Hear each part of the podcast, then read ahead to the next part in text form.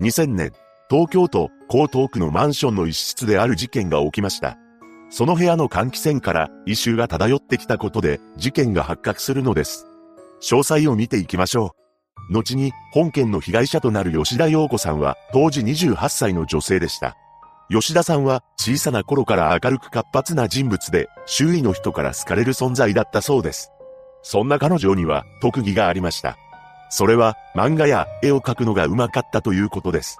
彼女自身、絵を描くのが好きだったらしく、中学の頃からは同人誌に興味を持ち始めたと言います。同人誌とは同じ趣味や志を持っている人たちが集まり、同人活動と呼ばれる創作をして制作する冊子のことです。もちろん、一人で同人誌を作る人もおり、プロの漫画家が個人の趣味として出すこともあると言います。そして高校生になった吉田さんは、漫画を描いて、同人誌の漫画即売会のイベントに出品するようになりました。彼女は趣味として楽しんでいたわけではなく、プロの漫画家も目指していたと言います。そうして夢を持った吉田さんは、高校を卒業すると、一人暮らしを始めました。彼女は親元を離れ、コツコツと漫画を描いていたのです。また、吉田さんのペンネームは、杉崎クールというものや、本名の漢字をもじった吉田陽子という名前で活動しており、世界最大の同人誌即売会である、コミックマーケットにも作品を出品していました。彼女の描く漫画のテーマは、同性愛だったらしいのですが、熱狂的なファンが多かったそうです。また、八百系漫画のカリスマ的存在でもあったと言います。八百系とは、山なし、落ちなし、意味なし、という同人作品に使われる手法だそうです。そして、コミックマーケットでは、作家が手渡しで作品を販売するスタイルが特徴のため、美人の吉田さん自身のファンも多かったと言います。そうして着実にファンを獲得していった吉田さんは、収入もコンスタントに得るようになり、事件の5年ほど前から、後に現場となる東京都江東区にある、亀戸のマンションを自宅兼仕事場として利用していました。ここには、漫画のアシスタントや、業者の出入りもあったそうです。そんな中、吉田さんは月に一度は必ず実家へ泊まりに帰っていたようで、両親に元気な姿を見せていました。そして10年続けた一人暮らしをやめて事件が起きることとなる2000年の間に実家に戻る予定を立てていたそうです。しかし、その矢先に恐ろしい事件が起きてしまいます。事件発覚となる2000年9月29日、金曜日、この日、国勢調査員が吉田さんの部屋を訪れたのですが、部屋から応答はありません。しかし、国勢調査員はある異変に気づきます。それは、吉田さんの部屋の換気扇が回ったままであり、そこから異臭が漂っているということです。この事実に気づいた国勢調査員は、マンションの管理人に報告しています。そこで管理人が彼女の部屋に出向きました。そして管理人がドアノブを回すと、部屋の鍵は開いたままになっていたそうです。そうして部屋の中に入っていったのですが、とんでもない光景を目撃しました。なんと、ベッドの上で若い女性が変わり果てた姿となって転がっていたそうなのです。ただ、かなり腐敗が進んでいたため、それが一体誰なのかはっきりとはわからず、司法解剖が行われたのです。その結果、歯の治療痕などから、部屋の住人である吉田陽子さん本人であると断定されました。さらに、吉田さんの首には圧迫されたような跡も残されていたことから、上東警察署に特別捜査本部を設置して捜査を開始しています。つまり、吉田さんは何者かによって命を奪われていたのです。そして恐ろしいことに、彼女が命を奪われたのは、発見される10日ほど前の9月19日頃のことだと判明しました。その後の捜査で、現場の状況も明らかになっていきます。まず、吉田さんが発見された際に着用していたのは T シャツのみであり、その他の衣服は身につけていませんでした。そして彼女はベッドの上で仰向けの状態で横たわっていて、顔には白い布がかかっていたと言います。また、室内には荒らされた形跡がありませんでしたが、9月18日付のコンビニのレシートが発見されています。これが吉田さんのレシートであれば、彼女は9月18日にコンビニで買い物をして、その後自宅に帰宅しているということになります。さらに、室内にあった吉田さんの財布や貴金属には手つかずであり、現金300万円もそのまま残されていたというのです。彼女がなぜそんな現金を持ち合わせていたのか、自宅に置いていたのか明確な理由は不明ですが、室内の様子から警察は、物取りが目的の犯行ではないと推測しています。また、警察によると、顔見知りの犯行の線が高いとも判断しているようです。そして、マンションの廊下には、不可解なものが落ちていました。それは吉田さんの部屋の合鍵です。一体誰が落としたのか、もしくはわざとそこに置いていったのか、謎が深まります。しかし、本件には目撃情報もなく、例えば何かしらの物音を聞いたなどという証言を得ることもできなかったため、捜査は難航していきました。ちなみに吉田さんが住んでいたマンションには防犯カメラもついていなかったそうです。そんな中、一部の週刊誌が吉田さんが行っていた副業について報じています。それによると、彼女は漫画家として活動する傍ら、どうやら夜のお店でも働いていたそうなのです。吉田さんが副業していたのは亀戸駅から電車で40分ほどの場所にある渋谷だったそうで、そこは芸能界御用達の会員制クラブだと言います。こうした仕事をしていたということは元仲間の漫画家も証言していました。そのため、警察の捜査は、クラブを利用していた芸能人にまで及んだそうなのですが、手がかりを得ることはできなかったと言います。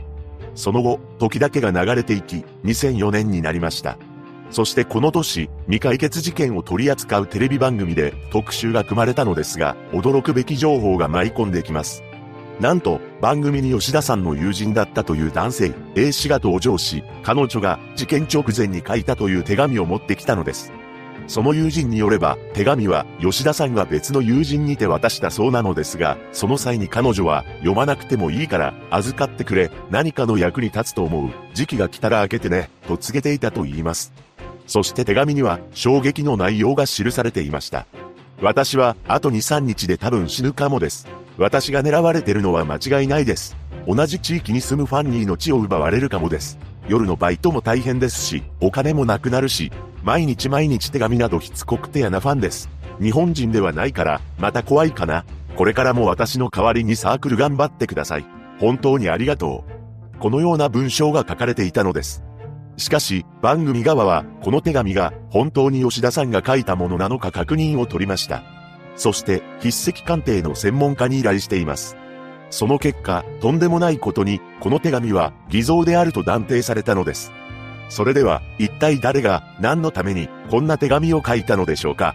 そこで番組のスタッフが A 氏が情報提供の際に送ってきた手紙を筆跡鑑定の専門家に見せています。すると驚愕することに吉田さんが書いたものだとされていた手紙と A 氏が番組に送ってきた手紙の筆跡が完全に一致したというのです。つまり、吉田さんの友人を名乗っていた A 氏が吉田さんの手紙を偽造して番組に出演したということになります。番組側は、この事実を A 氏に叩きつけると、しぶしぶ A 氏は、自らが手紙を偽造したことを認めました。そして、なぜ偽造したのかというその理由も明かされたのですが、それは恐ろしいものだったのです。驚くべきことに、漫画家として成功した吉田さんに対する妬みが仲間内に存在しており、それが A 氏にも向けられていたことから、このような手紙を偽造したというのです。とはいえ、その後警察の取り調べが A 氏に対して行われたかなどの情報はなく、謝罪しただけで番組は終わっていました。また、この番組では、恒例となっている超能力者による投資捜査も行われていますが、手がかりになることはありませんでした。ここからは、本件について考察していきます。多くの謎が残っていますが、まず、一体なぜ、発見まで10日もかかったのでしょうか。というのも、人が腐敗して異臭が生じるのは、夏場であれば2、3日、冬場でも5日から7日程度だそうなのです。いわゆる孤独死というものは発見されるまで平均17日程度かかると言われているのですが、彼女が発見された理由は換気扇から漂ってくる異臭によるものでした。吉田さんが命を奪われたとされる9月19日以降の当時の天気は晴れの日が続き、最高気温も30度以上だったため、3日もあれば相当な匂いが発生したと思われます。それなのにもかかわらず、近所の住民はその匂いに気づかなかったのでしょうか。しかし、司法解剖から彼女が手にかけられた日時が9月19日頃と判明しています。そのため、10日間放置されていたことは事実だと思うのです。詳細な現場の情報はないため、憶測にはなりますが、犯人が発覚を遅らせるために、エアコンを最低温度に設定して、ずっと回していた可能性も考えられるのです。ただ、そのような工作を働いていたのなら、報道が残っているのではないかとも感じます。そのため、当初は換気扇が回っていなかったものの、犯人が吉田さんを発見させるために、日数が経ってから換気扇を回しに現場に戻ってきた可能性もあります。マンションには防犯カメラが設置されていなかったため、侵入者がいたとしても記録されることはないのです。しかし、他の住民に目撃されるリスクを負ってまで、わざわざ現場に戻り、換気扇を回してまで、発見させたかったのか疑問に感じます。そして彼女の顔には白い布がかかっていたということなのですが、犯人がこのような行動をとる心理として、被害者と親しかった、もしくは知り合いである場合が多いというのです。警察も顔見知りによる犯行の線が強いと判断していました。ただ、あえて白い布をかけて、身近な人物が犯人だと思わせるための偽装工作をしていたとも考えられます。そのため、一概に親しい人物が犯人だと断言はできません。彼女の部屋には漫画のアシスタントや業者の出入りもあったため、当然その人物らに事情聴取も行っていると思われます。そこでもう一つ疑問に感じるのが、アシスタントや業者は10日間吉田さん宅へは訪れていなかったのでしょうか。おそらくなのですが、コミックマーケットというイベントは年に2回開催されており、8月中旬と12月下旬に開催されるため、9月はアシスタントの出入りもなかったのかもしれません。そうであれば、アシスタントが彼女を発見できなかった理由にもなります。しかし、本件で最も不可解な謎が残っています。それは、部屋の合鍵が廊下に落ちていたということです。彼女が合鍵を渡す人物を想像すると、ご両親や恋人、アシスタントなどが考えられます。しかし、明確な情報がないため、吉田さんが誰かに合鍵を渡していたという確かな証拠はないのです。誰にも合鍵を渡していなかったのなら、犯人が部屋の中から持ち去ったとも考察ができます。いずれにせよ、なぜ廊下に合鍵を落としていったのでしょうか？これは故意に落としたとも、偶然に落としてしまったとも考えられます。そして部屋の外で合鍵は発見されていますが、玄関は施錠されていませんでした。部屋から持ち去った、もしくは、もともと合鍵を渡されていた、どちらにしても、玄関を施錠せず、廊下に放置していることが不可解なのです。偶然に落ちてしまった場合でも、合鍵であれば落とした時に音もするでしょうし、気づくとは思います。しかし、廊下のどの部分にどんな風に落ちていたのかという情報がありません。そのため、例えば排水溝の隙間などに落ちてしまった場合に取り出すことができなかったり、エアコンなどの室外機が廊下に設置されていて、その下に入り込んでしまい、見つけられなかったとも考えられます。犯人の行動を想像すると、吉田さんを手にかけた後、玄関を施錠しようとしましたが、合鍵を落としてしまい、何かしらの事情があり、持ち去ることができなかった、もしくはしなかったと想定できるのです。ここからは、犯人像についても少し触れていきます。金銭目的であれば、部屋の中にあった300万円という大金を見逃すはずがないと思いますので、怨恨の可能性が高いと思われます。そして、ネット上で囁かれている犯人像は、吉田さんの熱狂的なファンが、ストーカーとなり、手にかけてしまった。もしくは、彼女が漫画家として成功したことを妬んでいた同業者が、恨みによって手にかけてしまった。あるいは、副業先の夜の仕事の関係者が、何らかの理由で、彼女を消さなければならず、手にかけてしまった。など様々なことが囁かれているのです。発見された際の吉田さんは T シャツ1枚というかなりの軽装でしたが、暴行された形跡は残っていませんでした。そのため、彼女の体が目的だったというわけでもないと思います。ここまでの情報を精査すると、犯人像はどの線もあり得ると思うため、断言はできません。ただ、テレビ番組に出演した A 氏が仕込みでないのであれば、彼女の成功を妬んでいた人物がいたのは事実だと思われます。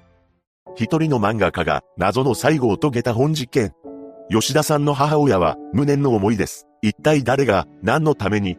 犯人が逮捕されるまで娘をそばに置いておきたいと悲痛な胸の内を明かしています。被害者のご冥福をお祈りするとともに事件が解決することを祈るばかりです。